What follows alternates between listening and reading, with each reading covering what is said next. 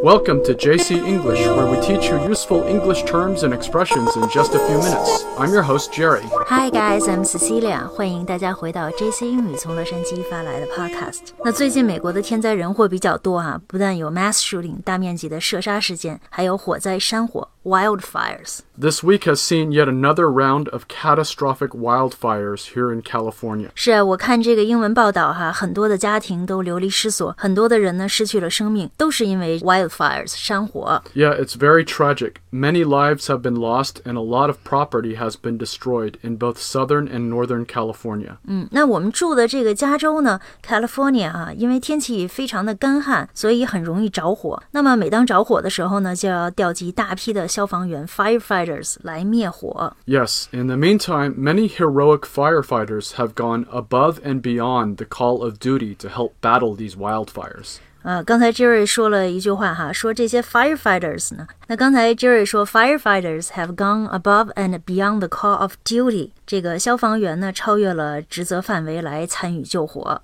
Yes, this means they did something extraordinary and praiseworthy. 那就是说，这些消防员做了很卓越的 extraordinary 和值得称赞的 praiseworthy 的事情哈。很多这个消防员竭尽全力救火，就像拼命三郎一样去挽救灾民的生命。那么今天的节目里呢，我们就来说说拼命三郎或者说是加倍努力做事儿，用英语怎么来说？呃，我们节目的文本和例句呢，可以在微信公众号 JC 英语的历史文章中可以查到，大家呢可以前去查询关注。那么我们再说回这个救火这件事儿。Yeah, there have even been accounts of people going the extra mile to save some of the many abandoned animals that have been affected by the fire. 呃，在火灾中呢，很多人不仅努力的去挽救这些受灾的老百姓哈，更是挽救被抛弃的这些动物。这里呢，Jerry 用了一个表达 “going the extra mile”。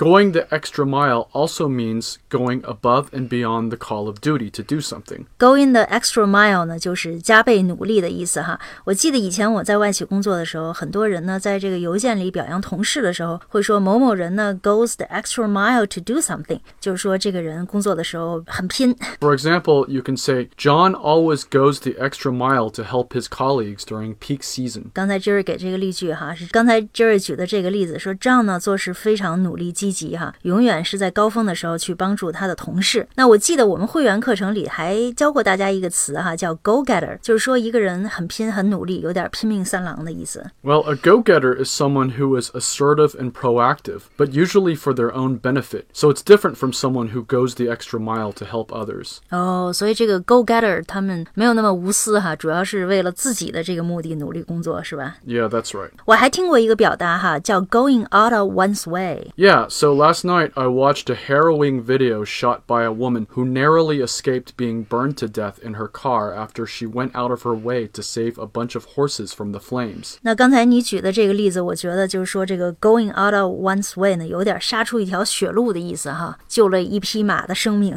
Yeah, it means that you've gone through great trouble and difficulty to do something, especially to help someone or a group of people. 对，很多时候无论是做事还是救灾哈，都要需要有这么一种不惜 一切代价的精神哈。那么用英语说呢，就是 at all costs。 Yeah, so the woman who risked her life to save those horses almost did so at all costs. Another expression we use is bending over backwards, although this has a somewhat negative connotation. Bending over backwards 是一种比喻哈，它的意思就是说非常努力、尽力、费劲的去做某事儿。 Yeah, it has somewhat of an unpleasant meaning. For example, you might say, Since you don't seem to appreciate it, don't expect me to bend over backwards next time you need help. 这个人一听就生气了啊！这句话的意思是说，既然你毫无感激之心，那么下次就别指望我竭尽全力帮你了。那么还有一个词哈 很有意思，叫 an eager beaver，就是说工作很努力、很卖力的人。 Right, an eager beaver, or someone who is overly eager, might go out of their way to do things. But keep in mind, the term eager beaver also has a negative connotation. If someone calls you an eager beaver, it's not really a compliment. 所以这个 eager beaver 是不是和 go getter 一样哈，都是形容一个人为了自己的目的而很努力去做事儿。 Yeah, you can say that, but eager beaver sounds even less flattering than go getter. So, for example, you could say, Mike is such an eager beaver because he's always trying to go out of his way to impress the boss while making us look bad. 哎呦，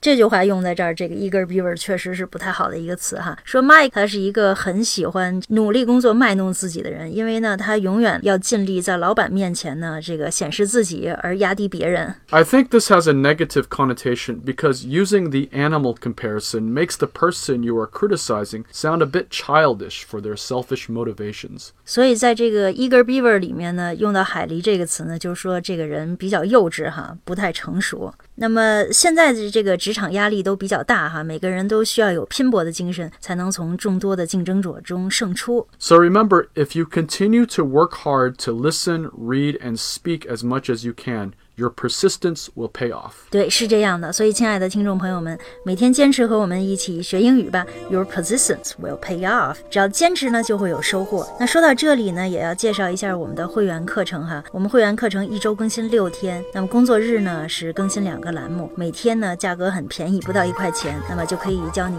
地道实用的英语。那么升级会员课程呢也很容易，就在我们的微信公众号 JC 英语。那同时，我们亲爱的听众朋友们，大家跟我们学了那么久的英文，是不是苦于没有一个展现自己学习成果的机会呢？那么现在机会就来了，十一月十二日，首届喜马拉雅杯的英文朗诵大赛呢正式开始了。这是一场前所未有的英文朗诵比赛哈。那么因为这个参赛的门槛特别低，不限年龄，不限口音，只要朗读一到两分钟哈，一份这个主办方提供的很简单的英语材料，比如说《小王子》啊，或者是经典电影对白，呃，就算成功参赛了，那么参赛呢就可以领取七天的喜马拉雅会员，人人有份儿，还能抽奖取得 iPhone。如果你成功进入前十名，就能拿到小雅音箱和一年的会员啊，当然是如果了。那如果你超级厉害呢，进入了一二三名，就能免费去美国游学一周，或者呢去香港迪士尼乐园全家游，当然还有 iPad 呢哈。那么想参加的话，从十一月十二号起，可以去微信搜索“喜马外语说”，那么回复“读英文”就能找到报名入口。注意是微信搜索“喜马外语说回复读英文也可以提前关注以防自己忘记啊。好谢谢您收听本期的节目 see you next time 拜拜。